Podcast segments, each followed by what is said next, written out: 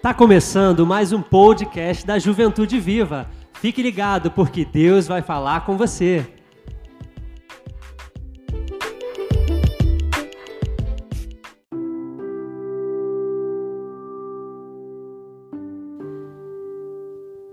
Amém. Boa noite, galera. Oi, gente, boa noite. Treinei muito, mas nada se compara tá aqui na frente. ah, a gente queria começar orando, entregando nas mãos do Senhor.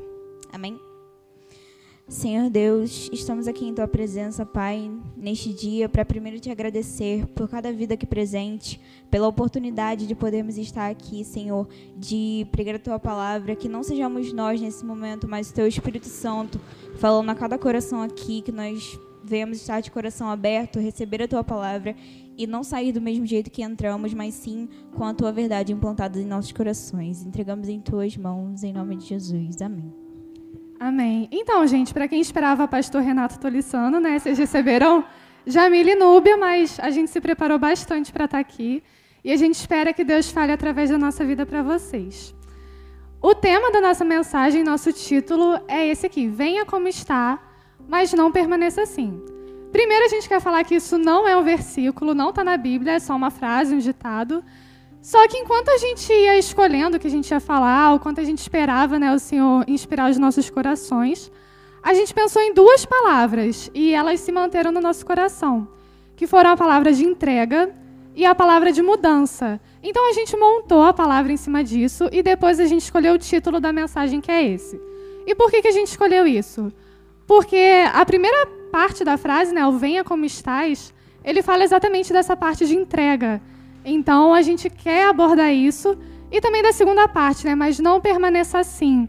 Por quê? Porque esse é o momento de. Então, antes da gente começar propriamente a palavra, eu queria perguntar assim, se alguém se habilita a dizer o que você acha que significa entrega e outra pessoa para dizer o que significa mudança. Alguém se habilita aí, gente? Líderes também, se vocês quiserem ajudar.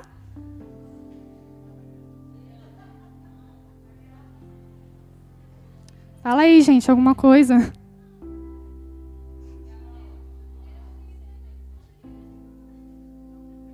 Pode passar então? Então, gente.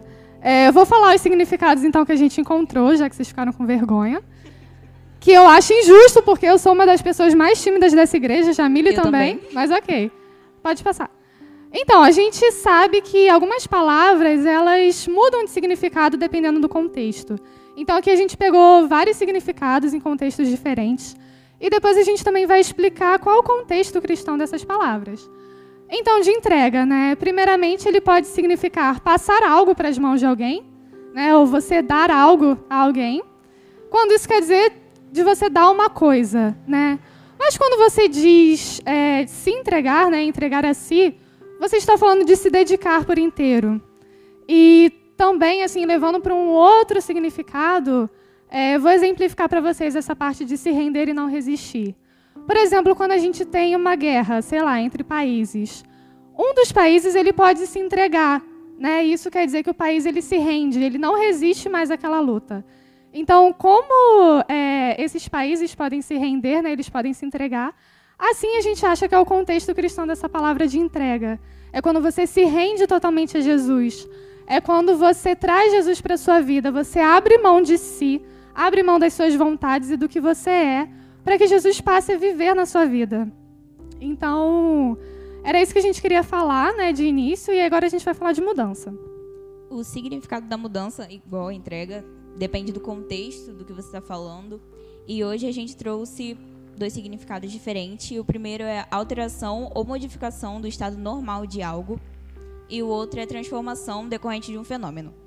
E nessa segunda parte, a transformação decorrente de algum fenômeno, eu lembrei de uma coisa que todo mundo estuda na escola. Se não estudou, vai estudar. Se já estudou, talvez tenha esquecido.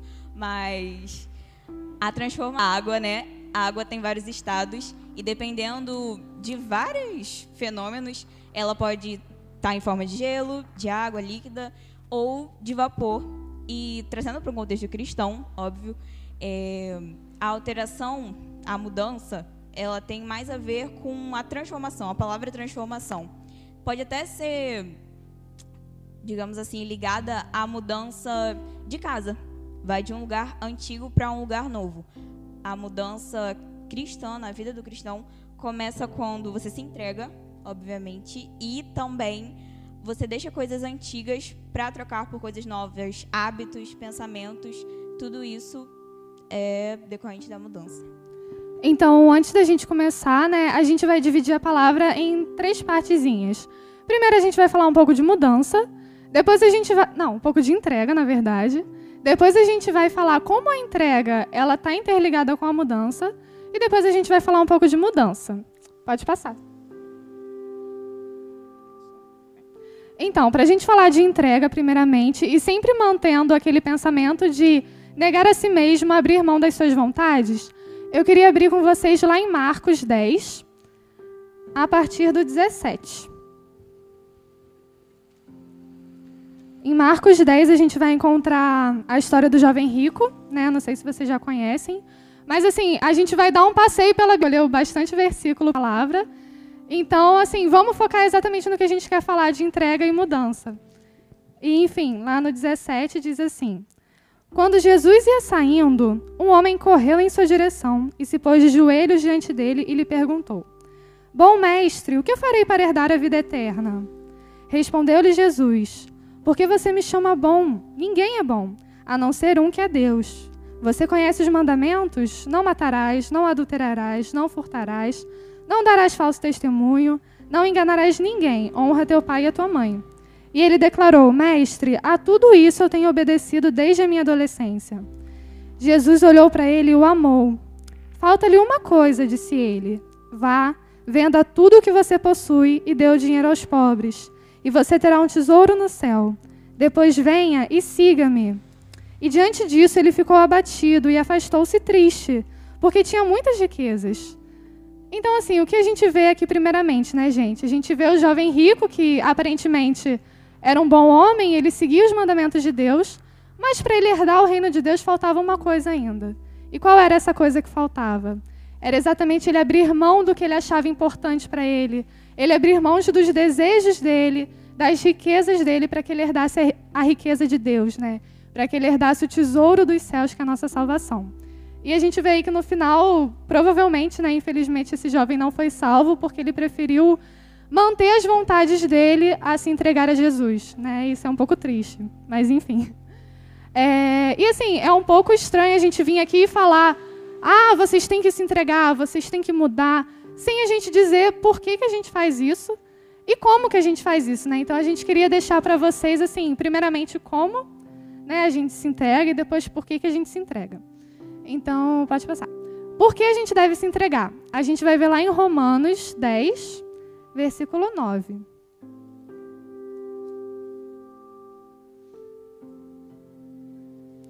Lá diz assim: Se você confessar com a sua boca que Jesus é o Senhor e crer em seu coração que Deus o ressuscitou dentre os mortos, será salvo.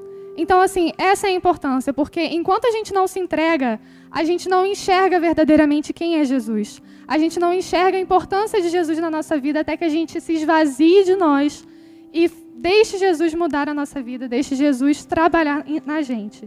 E só assim, né, então, que a gente consegue, como diz aqui no, no versículo, é, confessar com a nossa boca que Jesus é o Senhor. Só assim, verdadeiramente, a gente vai crer no nosso coração de que Ele é o Senhor e que Deus o ressuscitou dentre os mortos. E assim nós garantimos a salvação que foi dada a nós através da graça. É, também, antes eu vou falar um pouquinho de como né, a gente se entrega. E eu quero falar um pouquinho do exemplo de Paulo, lá em Gálatas 2,20.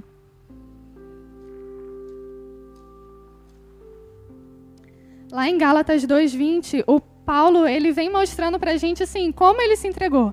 Né? Então, que a gente siga esse conselho, que a gente possa é, levar isso para a nossa vida verdadeiramente. E aí diz assim: Fui crucificado com Cristo. Agora, já não sou eu quem vive, mas Cristo vive em vida, agora vivo no corpo. A vida que agora vivo no corpo, viva pela fé no Filho de Deus que me amou e se entregou por mim. Então, assim, a gente aqui podia estar falando também da entrega de Jesus por nós, né? Mas isso foi uma coisa que veio diretamente de Jesus. A gente quer falar da entrega que vem da no, da, do nosso lado, né? Que é Jesus se entregou por nós, mas a gente também precisa se entregar por Ele para que Ele atue na nossa vida.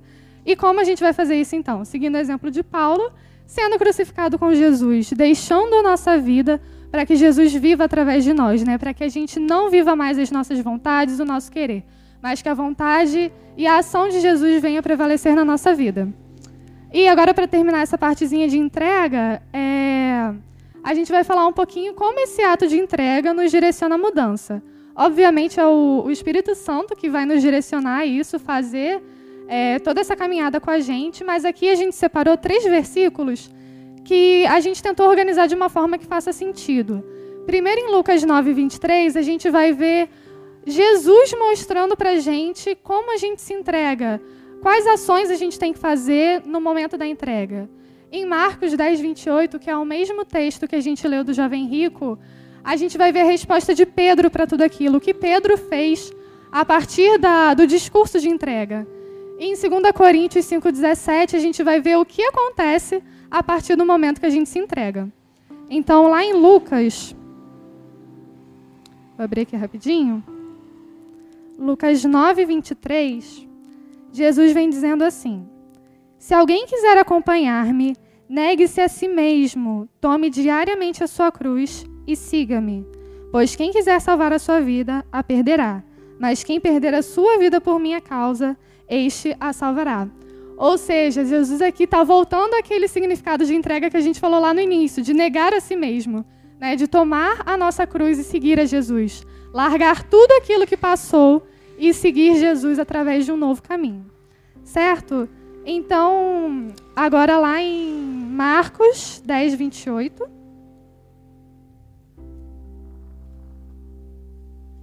Como eu disse, depois né, da história do jovem rico, e aí depois Jesus explicou para eles o que tinha acontecido ali, né, por que, que o rico não herdou o reino de Deus.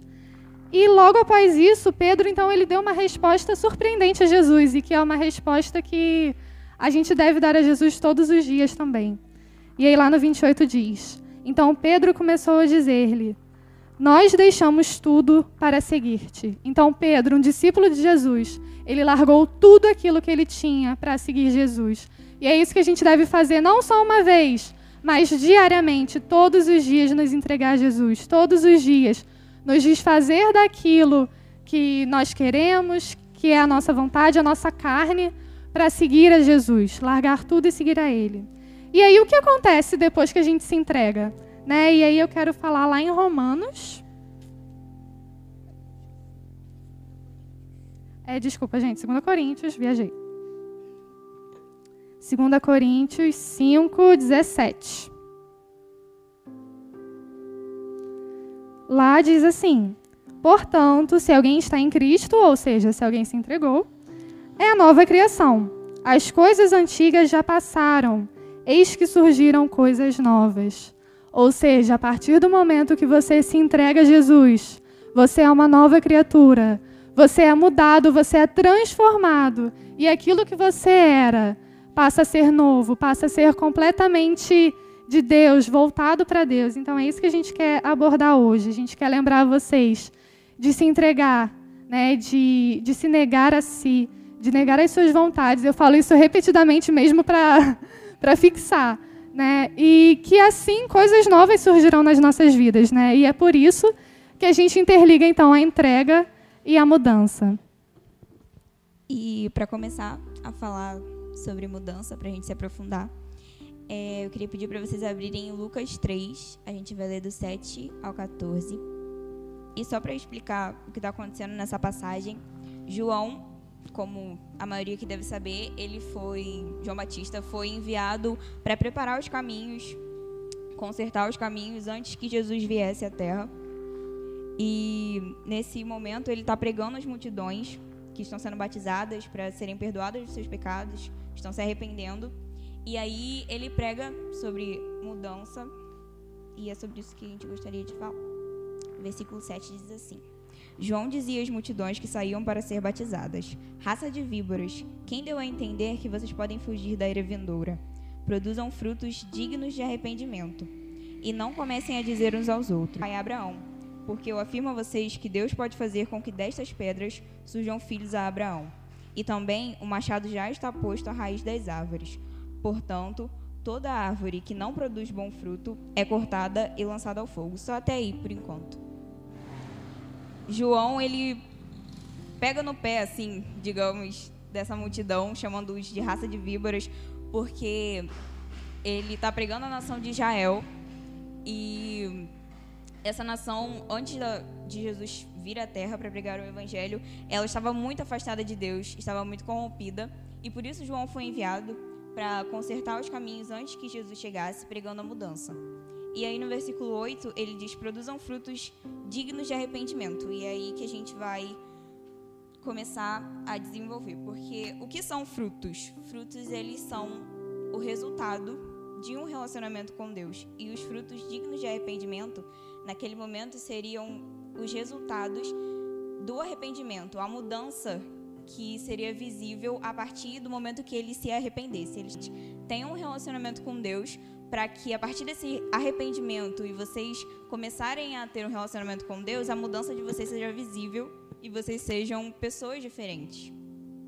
E aí no versículo 9, ele também diz que o machado já está posto à raiz das árvores, e aquelas que não produzem bom fruto são cortadas e lançadas ao fogo.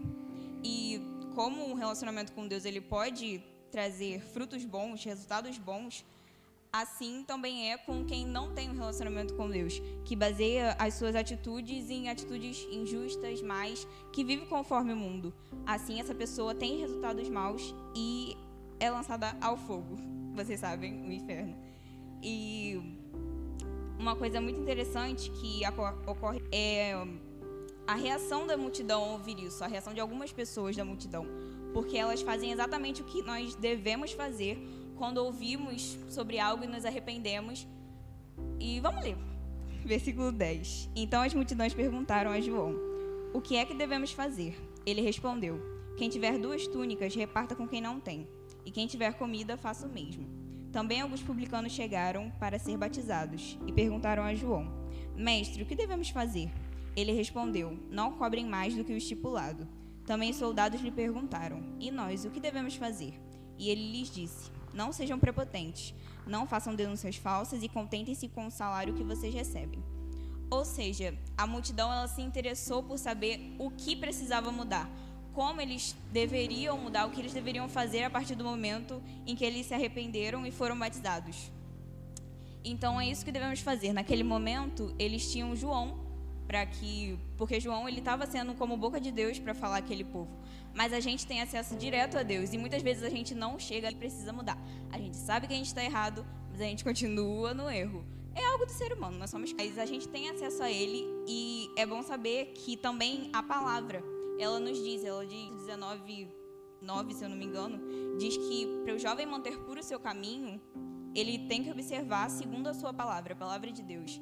Então, isso é muito importante para que a gente mude, saber onde a gente precisa mudar, identificar o nosso erro e se arrepender. E também produzir mudança. O fruto vem daí da produção de arrependimento e de mudança. E para falar mais sobre os frutos, sobre o relacionamento com Deus, Queria pedir para vocês abrirem em João 15, de 1 ao versículo 5.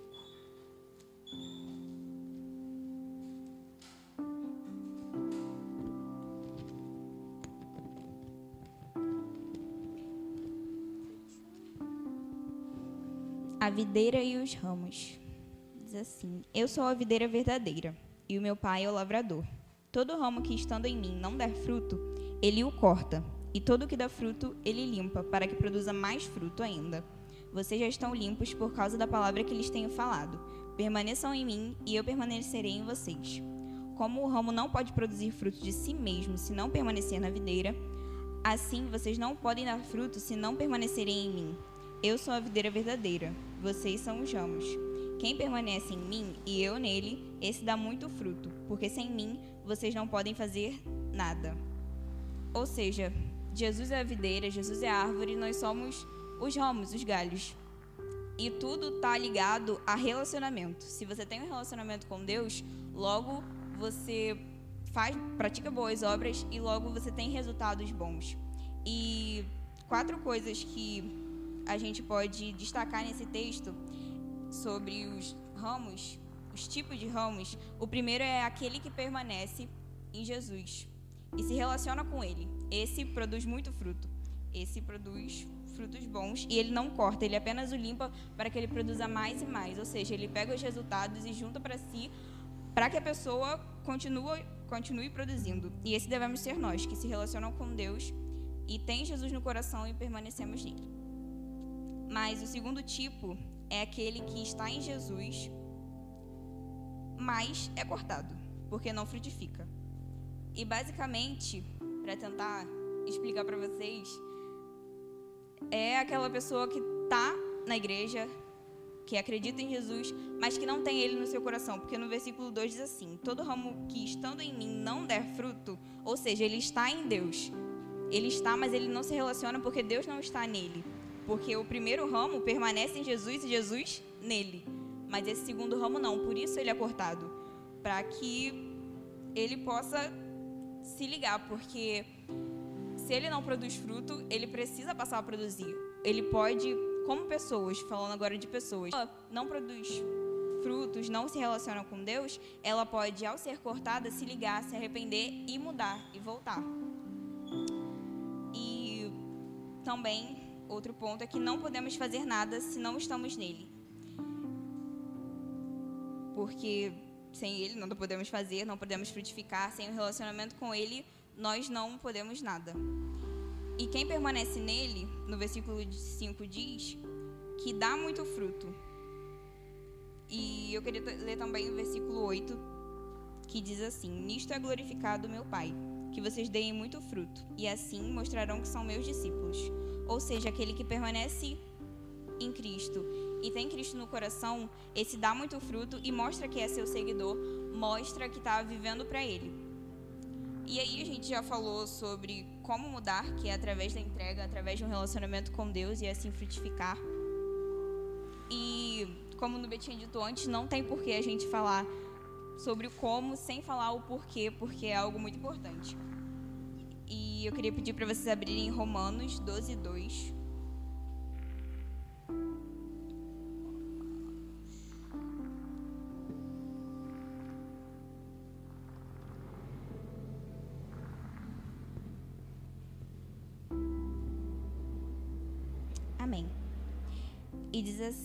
Vivam conforme os padrões deste mundo, mas deixem que Deus os transforme pela renovação da mente para que possam experimentar qual é a boa, agradável e perfeita vontade de Deus. O versículo em si já diz tudo.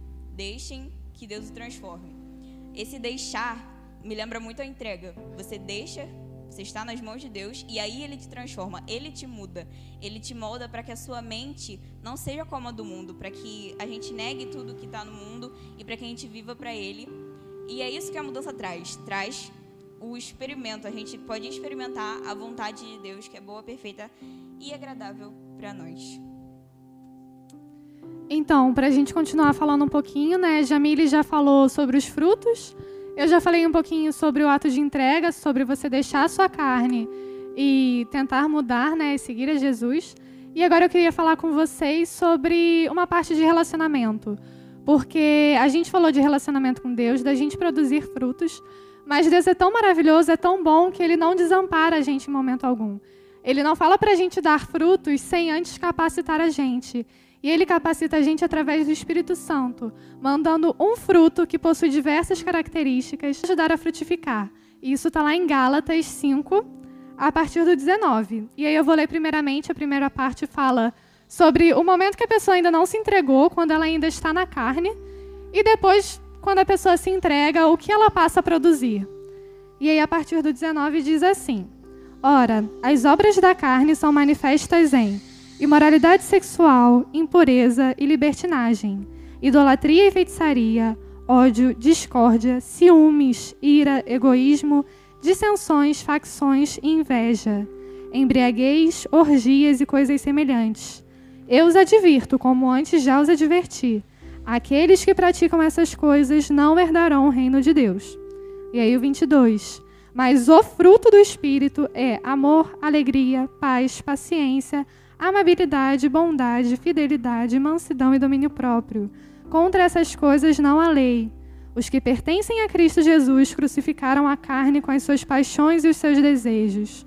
Ou seja, gente, a partir do momento que a gente deixa a carne de lado, que a gente deixa de praticar todas as obras da carne, nós recebemos um fruto. E eu acho importante pontuar isso, porque eu vi uma vez aqui na igreja mesmo uma palavra sobre frutos e a gente às vezes confunde muito achando que são os frutos do Espírito Santo, né, no plural. Só que é tão maravilhoso que assim, Deus ele não vai te dar só paz sem te dar alegria. Ele não vai te dar bondade sem te dar amor. Então ele dá basicamente aquele 5 em 1, um, sabe? Tipo, leve 3, pague 1. Um.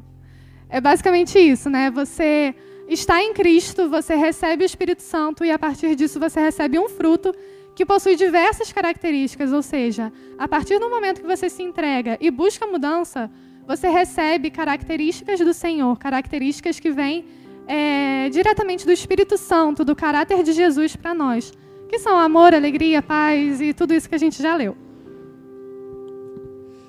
E a gente já está concluindo por aqui. A gente demorou muito para achar um texto que se encaixasse na nossa conclusão. Eu acho que porque a mudança e a entrega elas são muito como um ciclo, são algo que vão um chamando o outro. Às vezes você se entrega e muda, você muda e vai se entregando diariamente, mas a gente conseguiu achar e se encontra lá em Tito. A gente vai ler versículos 11 e 12. Tito 2.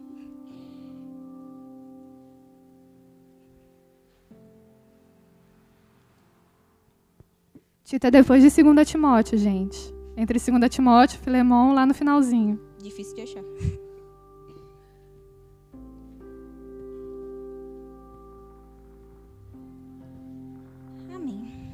versículo 11 diz assim: Porque a graça de Deus se manifestou trazendo salvação a todos.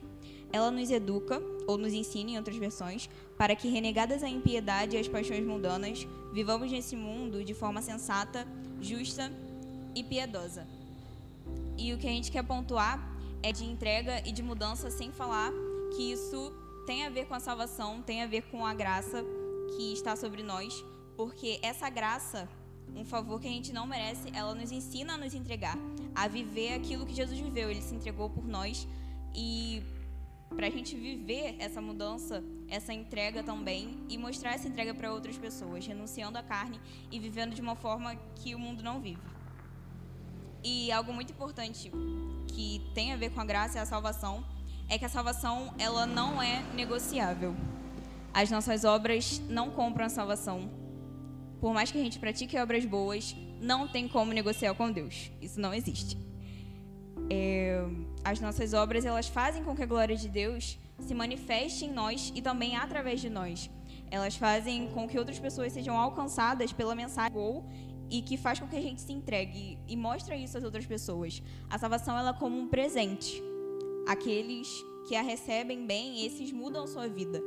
Mas quando você recebe um presente e você não liga para ele, ele obviamente se perde. E algo também importante sobre a salvação é que não é para a gente praticar obras boas para sermos salvos, mas entendermos que somos salvos, o sacrifício de Jesus, para que daí a gente entenda que a gente foi chamado, a gente foi escolhido como povo exclusivo, diz aqui no versículo 14, dedicado às boas obras de Cristo. Então, é basicamente isso. A gente não consegue sem Deus sem ter o relacionamento, sem ter a entrega, sem ter a mudança. E a gente tem que viver isso não para ganhar a salvação. Nossa, vou fazer isso para, pô, vou fazer obras boas e vou ganhar a salvação. Não, a gente é salvo. A gente faz isso para viver o que Deus nos chamou para viver. Isso aí. E para a gente terminar, eu queria deixar essa frase que espero que não seja um soco para ninguém, mas sim uma palavra de encorajamento para vocês. Né? E ela diz que cada dia sem aperfeiçoamento é retrocesso. E o que isso quer dizer com tudo que a gente falou? Né? A entrega e a mudança elas devem ser diárias. Porque não adianta você ter se entregado a Jesus, aceitado Jesus há cinco anos atrás, você ter se feito nova criatura, só que hoje você já voltou a todas aquelas obras da carne que você praticava anteriormente. Né? Então, esse ato de entrega, o ato de mudança, eles devem ser constantes na nossa vida. A gente deve estar sempre buscando a Deus, orando, né? lendo a palavra diariamente para que a gente seja fortalecido nisso e para que a gente não retroceda, né, mas para que a gente avance, para que a gente evolua. Obviamente, aperfeiçoamento é uma palavra que, assim, nós nunca vamos ser perfeitos, né? Perfeitos é só o Senhor Jesus. Só que a gente deve viver, viver a nossa vida sempre tentando se parecer mais com Jesus, né? Buscando a santidade, buscando realmente ser parecidos com Ele. Por isso que cada dia sem entrega e sem mudança é um dia que você está retrocedendo e não avançando. Então, que a partir disso, a partir de hoje, se você já não tem esse hábito, que a gente possa avançar, que a gente possa evoluir, nos entregando diariamente, renunciando à nossa carne e deixando Deus mudar a nossa vida através de uma transformação. Amém? A gente queria chamar os músicos para tocar uma música e aí depois a gente vai orar para finalizar, tá bom?